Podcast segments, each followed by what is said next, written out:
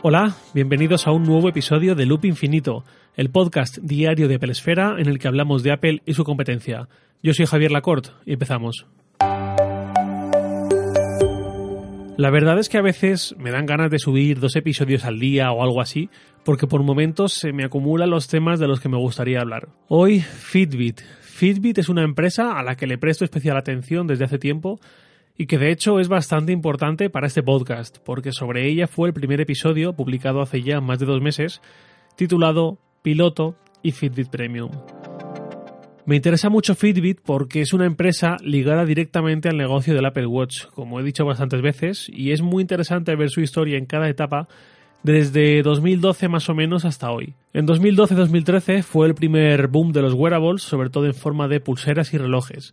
Yo en esos años tuve tres pulseras diferentes, una de Jawbone, que no estaba mal, pero tampoco me entusiasmaba, y de hecho Jawbone se acabó dedicando a otra cosa, la Nike Field Band SE, la de segunda generación, que más de lo mismo no estaba mal, y ser de Nike le daba un plus, pero tampoco tuvo demasiado recorrido, y una Fitbit, no recuerdo ni el modelo, la verdad. Fitbit estaba en ese punto dulce, perfecto para los wearables de esa generación. Había algunos que hacían demasiado poco y murieron. Había otros muy enfocados en los deportistas en serio, digamos, los que se van a correr cuatro, cinco, seis veces por semana, los que se tiran sesiones corriendo de tres horas, cosas así.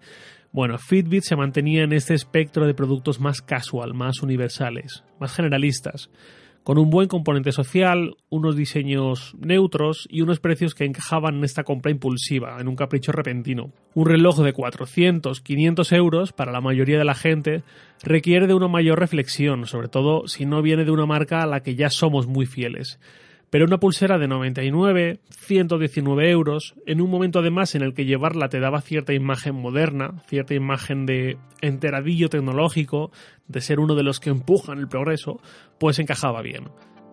Hasta que llegó el Apple Watch. La mayoría de usuarios de Fitbit hasta entonces, dicho por la propia Fitbit, eran usuarios de iPhone. Los de Android eran minoría, pese a ser un mercado mucho más amplio, sobre todo a nivel mundial o en ciertos países europeos como España o en América Latina. Fitbit siempre se había enfocado en la monitorización física de actividad a un nivel casual para el usuario de a pie, y así le fue muy bien. Pero el Apple Watch se centró en sacar partido a nuestra muñeca, en meter utilidades para el usuario. Esto ya lo he dicho bastantes veces. Apple está miniaturizando sus pantallas. El iPhone poco a poco ha ido asumiendo tareas y usos que al principio solo hacíamos desde el Mac, y a cada año que ha ido pasando desde 2007, más tareas ha absorbido. El Apple Watch está en ese mismo proceso, absorbiendo cada vez más tareas de las que antes solo hacíamos con el iPhone. Fitbit no estaba en esa línea y tardó en reaccionar. Concretamente tardó tres años en reaccionar, que fue el tiempo que pasó desde que Apple anunció el Apple Watch en septiembre de 2014 hasta que Fitbit lanzó un reloj inteligente, el Ionic, que era un calco del Apple Watch. Ya está el fanboy diciendo que Fitbit copió a Apple. No lo digo yo. El CEO de Fitbit, meses antes de lanzar el Ionic, salió en prensa diciendo cómo iba a ser el próximo producto, describiéndolo, dando sus líneas maestras. Dijo que sería un reloj, no una pulsera como las que ya tenían. Dijo que tendría un componente de moda y estilo en su diseño dijo que la personalización a través de las correas sería muy sencilla y dijo que el servicio de monitorización física sería mínimo, en el sentido de que no acapararía el reloj, sino que sería una de sus utilidades, simplemente. Y luego encima llega con su plataforma de pagos móviles y tal. Bueno, era muy evidente. Yo mismo escribí un artículo en abril de 2017 hablando de esto, en el que decía que venía una mala época para Fitbit, aunque mucha gente le pareciese que ahora sí que sí, que estaba poniendo toda la carne en el asador y no sé qué historias. Fitbit ya entonces era muy visible que iba a remolque, que no tenía una estrategia clara y definida para sus productos. Y siendo una empresa de un solo producto, digamos, eh, si venían mal dadas, le podía pasar como le pasó a BlackBerry o como le pasó a HTC, y eso fue lo que realmente acabó ocurriendo. Solo últimamente Fitbit dio señales de querer pivotar mm, en serio y enfocarse en otro producto más rentable, que era Fitbit Premium, del que os hablé en el episodio inaugural de este podcast.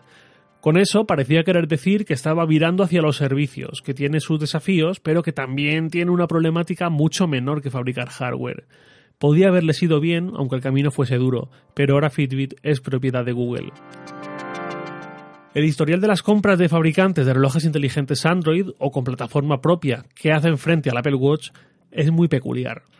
Esto que voy a, decir es lo que estoy leyendo en un tuit del otro día de Eduardo Archanco, coordinador de Pelesfera, que lo contó perfectamente. Fossil compra Misfit en 2015 y desaparece. Fitbit compra Pebble en 2016 y desaparece. Fitbit compra Vector en 2017 y desaparece. Google compra Fossil en la parte smartwatch en 2019 y desaparece. Google compra Fitbit en 2019 y puntos suspensivos. Eh, como digo, esto es de Eduardo Archanco, coordinador de la Pelesfera, que en Twitter es arroba E-A-A-L-A, E-A-A-L-A.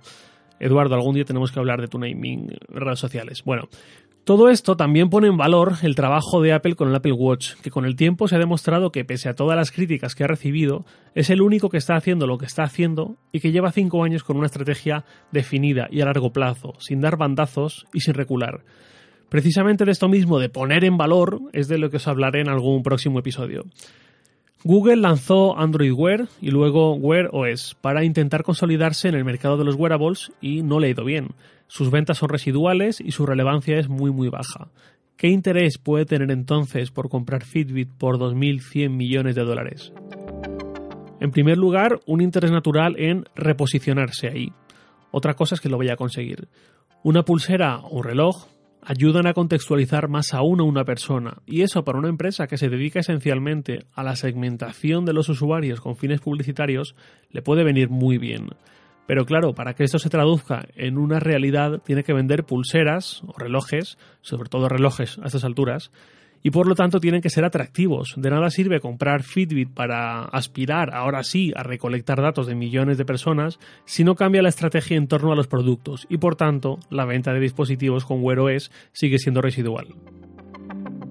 Y en segundo lugar, por los datos que ya tiene Fitbit de todos los últimos años, los que ha almacenado desde que empezó a comercializar pulseras que registran la actividad física y parámetros de la salud de un montón de personas.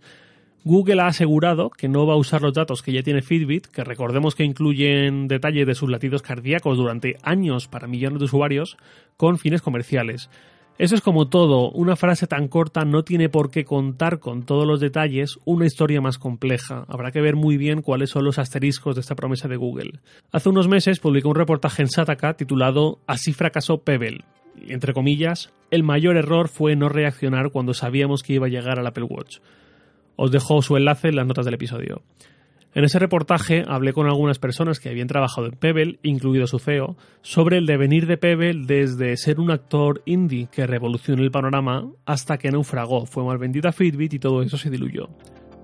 El CEO de Pebble dijo una frase tras la presentación del Apple Watch que era, al fin y al cabo, el Apple Watch era la gran amenaza para cualquier fabricante de wearables, y la frase fue algo como cuando la empresa más importante del mundo entra en tu mercado, ese es el tipo de validación de tu idea con el que solo podías soñar.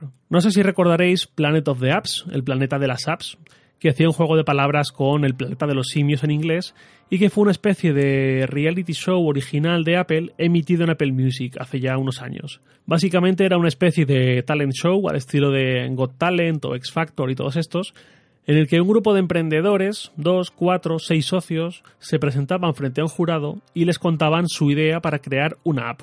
Y ese jurado les daba su opinión, y si era buena, les acompañaban y les daban recursos para hacer realidad esa idea.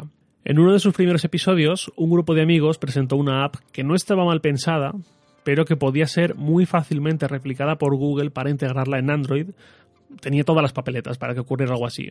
Eh, Gary Vaynerchuk, uno de los emprendedores más afamados del mundo, les dijo, ¿qué haréis cuando Google presente una app exactamente como la vuestra, con una ventaja competitiva muchísimo mayor? Y ellos, jóvenes e ilusos, le respondieron, bueno, si Google hiciese eso, para nosotros sería una validación de nuestra idea, demostraría que es buena. Y Gary sentenció la conversación con una frase lapidaria. Es una validación de mi idea, es una frase que he escuchado decir a muchos emprendedores justo antes de morir.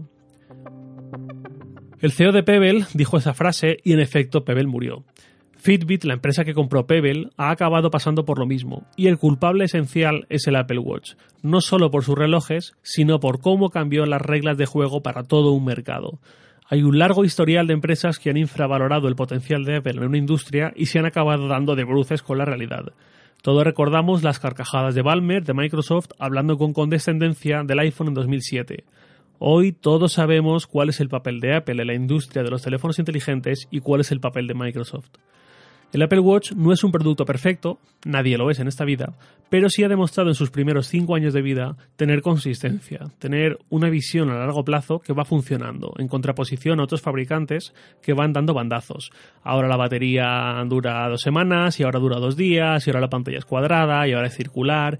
Y ahora tenemos una visión puramente digital, y ahora le damos aspecto y esferas tradicionales, y ahora metemos una cámara en la correa, y ahora se la quitamos. Creo que ya entendéis a lo que me refiero. Y nada más por hoy, lo de siempre, comentarios, réplicas, reproches, os leo en Twitter, arroba jlacort. Un abrazo y hasta mañana.